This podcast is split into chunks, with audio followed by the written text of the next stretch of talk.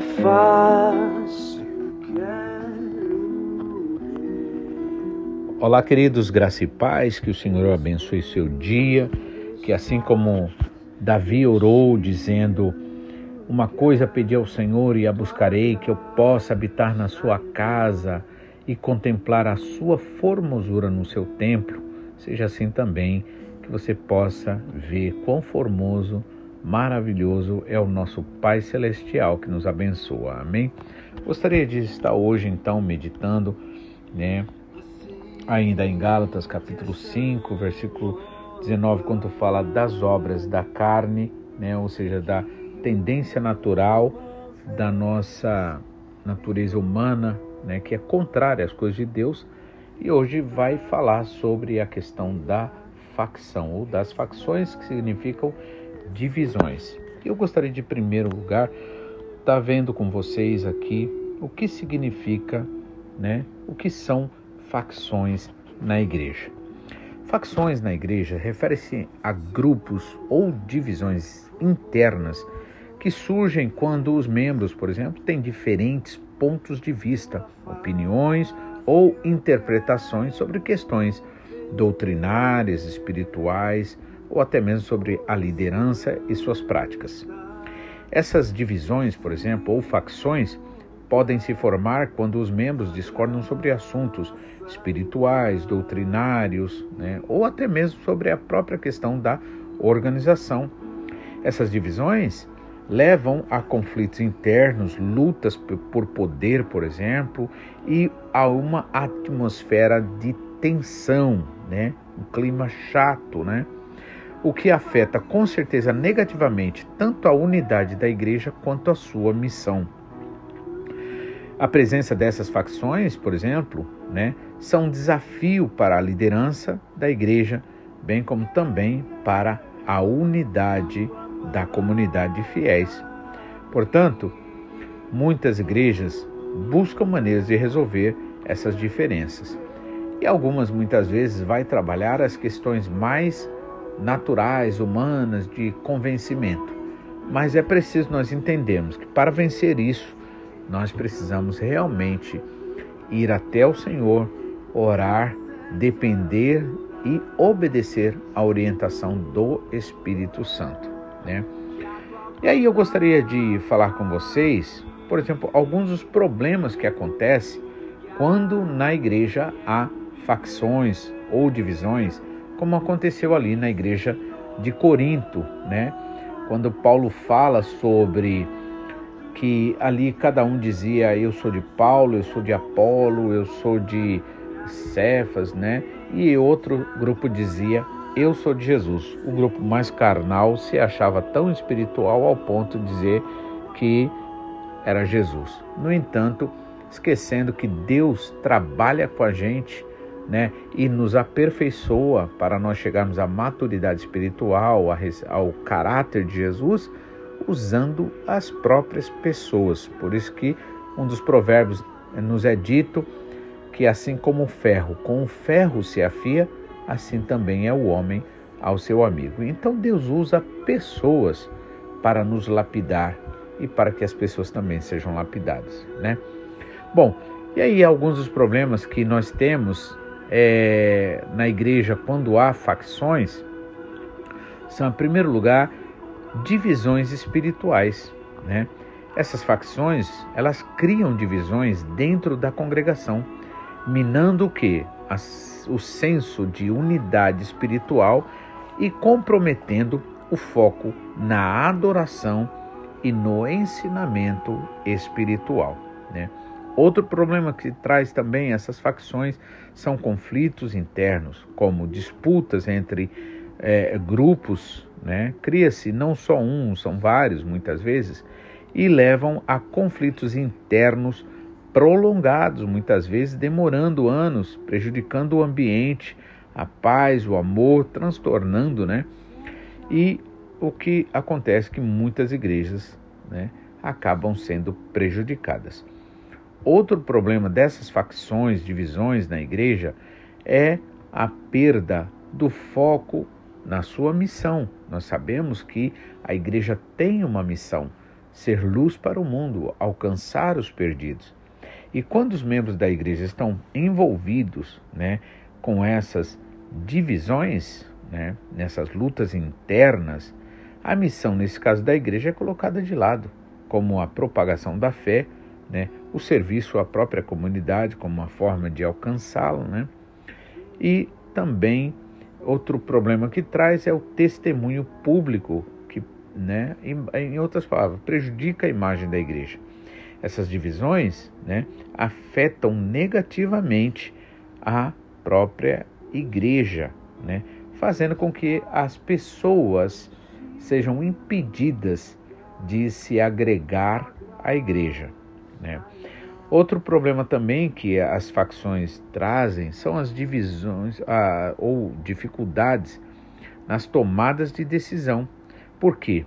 Frequentemente têm objetivos diferentes e o que torna difícil a tomada de decisão importante para a igreja causando então ali uma paralisia espiritual, ou seja, aí a igreja não vai para frente, né?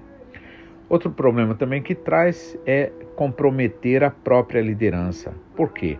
Essas facções minam a liderança da igreja, resultando o quê? Em desconfiança em relação aos líderes e tornam mais difíceis, né, o papel deles, né, para serem desenvolvidos. Né? Então, quantos pastores, quantos líderes sofrem por causa dessas divisões? Amém? E outra coisa também que prejudica, no caso, é, é ao invés de ter mais membros, por exemplo, afasta membros, divide diretamente, né? Então esse afastamento de membros da igreja é, acontece porque eles se sentem alienados né, pelas divisões, né, porque buscam e, e muitas vezes acabam buscando outros lugares, isso quando não se entrega a seitas e heresias. Né? Então precisamos realmente vigiar, orar, tomar muito cuidado, pedir sabedoria a Deus como lidar com essas coisas. E mais dois exemplos aqui de, do que essas divisões fazem, ou essas facções fazem, é o enfraquecimento espiritual, porque a presença dessas divisões, desses grupos divididos, distrai os membros da igreja do seu crescimento espiritual, da sua maturidade espiritual, focando nas rivalidades internas e não no relacionamento e no crescimento com Deus. Amém? Outro fato também, mas um último aqui, seria o que limita o crescimento da igreja. Por quê? Porque é, o ambiente de divisão é o contrário, né? Por exemplo, nem toda a, a divisão, por exemplo, quando Deus divide, por exemplo, no sentido de trabalhar separadamente cada grupo, né? Não bem separadamente, mas especificamente cada grupo na igreja, né? É, assim como a Bíblia diz que Deus distribuiu tal a cada um uma coisa, outra. Quando há essa divisão para é, trabalhar especificamente cada grupo, né? Isso, essa divisão, ela soma. Aquilo que é de Deus soma, mas aquilo que é do inimigo, ela tende a diminuir, de fato. Então, por isso que as facções limitam o crescimento da igreja, né? Então é importante que a gente entenda isso, né? E para finalizar, eu gostaria de é, comentar, por exemplo, como nós podemos é, trabalhar essas questões na igreja. Claro, em primeiro lugar, diga-se de passagem, nós precisamos orar, depender da orientação do Espírito Santo. Né?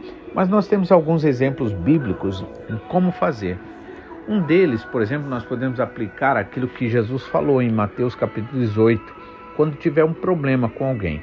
Né? Jesus disse o seguinte: três passos importantes a se tomar. Primeiro, vai lá em amor com teu irmão, procura conversar com ele, procura ganhá-lo. Se você o ganhá-lo, amém, glória a Deus, foi resolvido o problema e vamos seguir em frente. Caso você não consiga né, a, é, é, ganhar esse irmão, ou seja, conquistar para aquilo que é a vontade de Deus, o que acontece?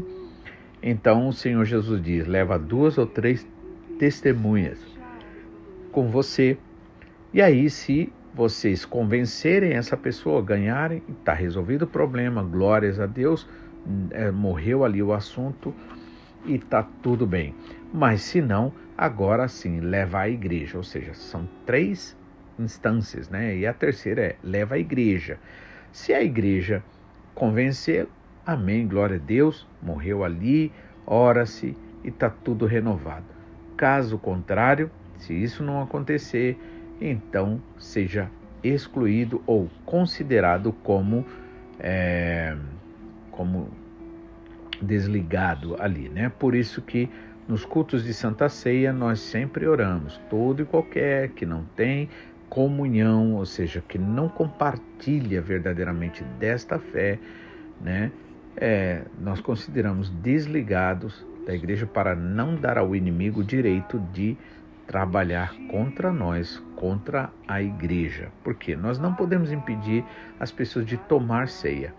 No entanto, é, nós podemos sim impedir, através da oração, daquilo que Jesus nos ensinou, a desligar na terra, porque Jesus disse: o que for desligado na terra será desligado no céu, né? Então, primeira coisa, podemos, devemos falar com amor e buscar, né, é, trazer aquele irmão, aquela irmã, aquela pessoa para a verdadeira doutrina. Não conseguindo, leva duas ou três testemunhas com você e tenta o mesmo trabalho.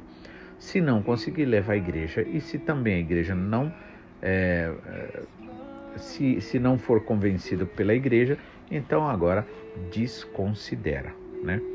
Esse é uma das coisas que eu posso ver em Mateus 18, né? Agora, uma outra forma de conflito, né, que mostra ali na igreja e como foi resolvido, né? Trata-se do capítulo é, 6 de Atos, quando fala da instituição do diaconato, né? Até então a igreja foi crescendo, foi tendo sua própria experiência, né, na a, a, né, porque ela estava iniciando mesmo. E aí o que acontece?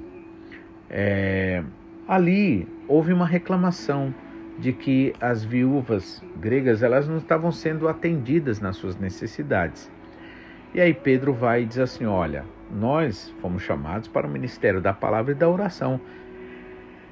E não é justo a gente parar com isso, que é o mais importante na igreja, na comunidade e servir as mesas. Então vamos fazer o seguinte: aí eles chegaram o quê?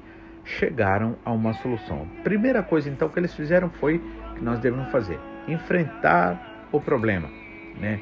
Ouvir, prestar atenção, né? Segunda coisa importante, buscar uma solução. E ali nessa nessa narrativa aí foi buscada uma solução. Fazer o quê? Então escolha entre vós, homens cheios do Espírito Santo, seis homens, sete homens aí para que esteja sendo servindo, né? E aí ali foi instituído o diaconato que nós temos até hoje.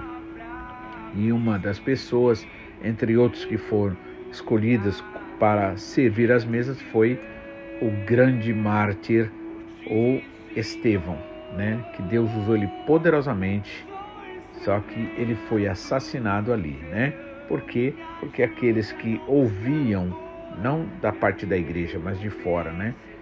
é, não suportaram aquelas verdades que ele falou, né, da palavra de Deus, e ali apedrejaram. Inclusive, o apóstolo Paulo consentiu, ou seja, teve a autorização dele ali para ele ser é, assassinado, né? E aí, a terceira coisa interessante aqui, né, nesse nessa questão aí do, da instituição do diaconato, foi que é, ali o povo aceitou né, de bom grado e ficaram felizes com aquela resolução. Por quê? Porque foi feita no Espírito Santo. Né? Agora, às vezes podemos ter também na igreja problemas de divisões, né? mas no que diz respeito ao que? A doutrina, e a gente sabe que nós devemos permanecer fiéis a doutrinas. Né? Então, qual o primeiro passo que deve ser tomado? Em primeiro lugar, deixar bem claro a verdadeira doutrina né? e mostrar, em outras palavras, a doutrina errada, deixar bem claro isso. Né?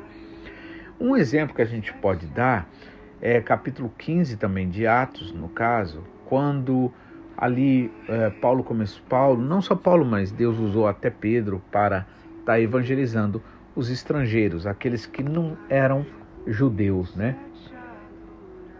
E aí, o que acontece? Né? Aqueles crentes que eram judeus, que aceitaram Jesus, mas que ainda estavam na cabeça deles, achando que deveriam é, praticar o cerimonialismo de todo aquele lado judaico, eles achavam que para ser salvo era preciso também ter isso. E aí Paulo não aceita isso, né? E leva a questão então à igreja, né? A igreja ali então detecta a doutrina errada, mostra a doutrina certa, correta da palavra, né? Segunda coisa que faz é examina ambas as partes, por exemplo. Né? Ou seja, foi detectado ali o que? Através dos testemunhos, que Deus estava batizando com o Espírito Santo aqueles que não eram judeus. Em outras palavras, não havia necessidade de se é, seguir aquelas leis judaicas para que fosse salvo, porque para você ser salvo você precisa do Espírito Santo, ter o Espírito Santo e aqueles crentes novos estrangeiros, eles receberam o Espírito Santo. Houve a manifestação do Espírito Santo, o que significa que houve salvação para eles, sem precisar recorrer ao judaísmo. Então, foi isso que eles fizeram, examinaram essas partes e viram que isso estava acontecendo. Deus também estava trabalhando ali com os estrangeiros. E aí a terceira atitude importante é ser firme né, e manter a sã doutrina. Tem uma hora que, na verdade, a coisa fica totalmente inegociável. É preciso a gente permanecer firme, porque se alguém tem que mudar, esse alguém vai ser a gente, vai ser a pessoa e não a palavra de Deus. Então nós precisamos tomar cuidado, principalmente com essas propostas de é, melhorar a Bíblia para que é, possa se adaptar ao mundo né, de exigências que, inclusive, nós estamos vivendo. Hoje, infelizmente, nós precisamos nos firmar cada vez mais em Deus, na Sua palavra, porque, caso contrário, poderemos ser arrastados pela, pelos ventos de doutrinas que Paulo chega até dizer que muitas vezes inspiradas pelo próprio inimigo, né? Então, que Deus abençoe você, que você entenda isso, que você possa realmente é, buscar o Senhor enquanto se pode achar, se firmar na palavra, orar de verdade, orar com intensidade, ser uma pessoa verdadeiramente agradecida a Deus, buscar adorar o Senhor, dar o tempo que o Senhor é digno de ter. Amém? Porque Ele é digno de toda a honra, toda glória. Por isso, como diz Romanos capítulo 12, né? Rogo-vos, irmãos, pela compaixão de Deus em Cristo Jesus, que apresentem os vossos corpos em sacrifício vivo, santo e agradável a Deus, né? renovando sempre a sua mente através da palavra.